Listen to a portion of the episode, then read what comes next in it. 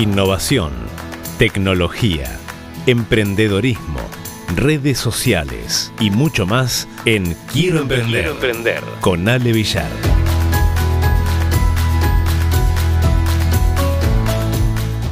Bueno, tenemos que hablar de tecnología, ¿sí? En este caso, al, en favor, ¿sí? Y al uso para justamente aquellas personas que han sufrido alguna enfermedad o también eh, algún accidente, ¿sí? Porque estamos hablando de eh, que científicos argentinos crearon huesos con impresoras 3D que el cuerpo absorbe en forma natural. Realmente muy pero muy interesante una, nota de, de Telam y como lo decíamos recién, puede ser por una enfermedad, puede ser por una patología, por un accidente de tránsito. Bueno, eh, los tejidos óseos, los huesos, van a poder reconstruirse utilizando una impresora 3D para luego ser reabsorbidos en forma natural hasta que el propio organismo regenere esa pieza, ¿sí? O sea, sin necesidad de colocar algún injerto metálico, que lo que hacemos generalmente, o sea, lo que hacen los médicos con aquellos que nos quebramos en algún momento, es, bueno, colocarte allí un, aparato, un injerto metálico, lo cual requiere una cirugía en el momento de la quebradura, pero después otra cirugía para poder sacártelo. ¿Está? Entonces, bueno, este sistema fue presentado por cinco científicos argentinos, investigadores del CONICET, en una competencia que se llama 100K eh, LATAM, ¿sí? organizada recientemente por el Instituto Tecnológico Buenos Aires, el ITBA, y el Instituto de Tecnología de Massachusetts, el MIT. Y bueno, participaron también en la edición 2019 de los premios Samsung Innova y la tercera edición de Emprende con Ciencia de la Fundación INVAP y realmente una novedad, ¿no? Siempre estamos hablando de innovación, tecnología, en este caso se combinan las dos cosas.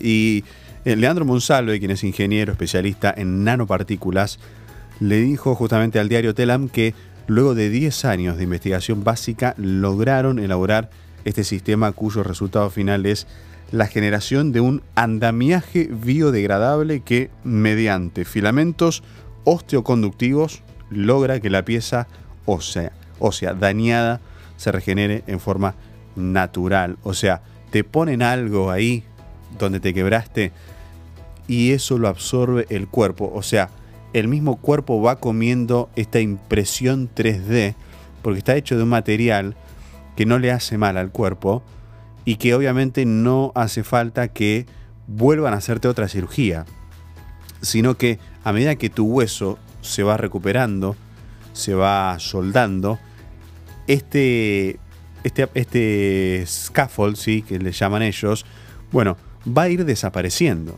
¿sí? Está hecho con un material muy pero muy eh, impresionante.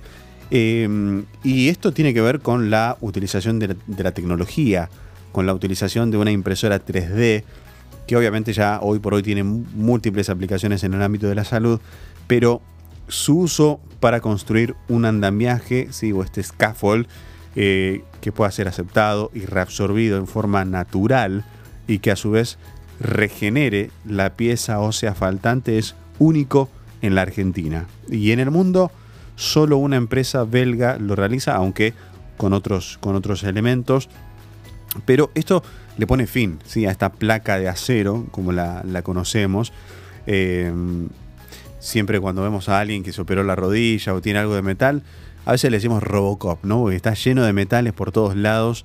Eh, esto ya con esta tecnología no pasaría más, o sea, no tendrías más eh, un elemento metálico para poder fijar tus huesos. Y Marcelo Vázquez, quien es también parte integrante del equipo, aseguró que la aplicación más común se da en víctimas de accidentes de tránsito, ¿sí? cuando el hueso sufre una, rotura, pero em, obviamente eh, ya en vez de fijarlo con una pieza metálica, entonces se coloca este scaffold en lugar, eh, allí en el lugar dañado como una suerte de prótesis y el mismo organismo regenera el tejido. Eh, los científicos indicaron que con este sistema pueden reducirse los tiempos de recuperación con un costo mucho menor sin intervenciones posteriores, lo que se ve mayormente en los niños, quienes de otra manera deben ir a controles, obviamente para ir verificando el estado de la pieza metálica que allí le, injertaron. ¿no? Eh, otra de las complicaciones más, mm, más, fuertes tiene que ver con una lesión en el cráneo. ¿sí? Vázquez explicó que cuando eso sucede, se parte de una tomografía, se le hace una tomografía al cerebro y luego se imprime el sector del cráneo dañado. Entonces posteriormente se llama a un médico para que determine las fijaciones de este scaffold que, bueno, una vez allí colocado, entonces el propio organismo se lo va comiendo. ¿sí? Y esto es un avance realmente para que la medicina regenerativa sea más amplia, ¿sí? con un costo más accesible, lógicamente, para las personas. Bueno, se está hablando allí con la ANMAT, ¿sí? que es obviamente la Administración Nacional de Medicamentos, Alimentos y Tecnología Médica, para su aprobación con, eh, con directores también de hospitales, para aplicarlo a los pacientes, pero, a ver, es, Monsalve destacó que es, es el, el desafío, ¿no? Esto de incorporar esta tecnología en la práctica médica a través de un diseño de prótesis personalizada y aplicada en forma natural, ya que este andamiaje está compuesto por materiales que eh, ya se utilizan y están probados de manera eh, exitosa. ¿no? Obviamente hay que, hay que comentar cuáles son eh, las enfermedades que sufren los argentinos o por lo menos las que son más comunes en nuestro país. la osteoporosis ¿sí? es la causa que es la que causa mayor fracturas, en especial en, eh, en, hombres y mujeres mayores de 50 años. Y según estadísticas oficiales, la mitad de las mujeres mayores de 50 años sufrirán una fractura de cadera, ¿sí? muñeca o columna en algún momento de su vida, mientras que en los hombres el porcentaje es 1 cada 5. En nuestro país hay un promedio anual de 34.000 fracturas de cadera en personas mayores de 50 años Estamos hablando de 90 por día. Es realmente impresionante eh, lo que sucede.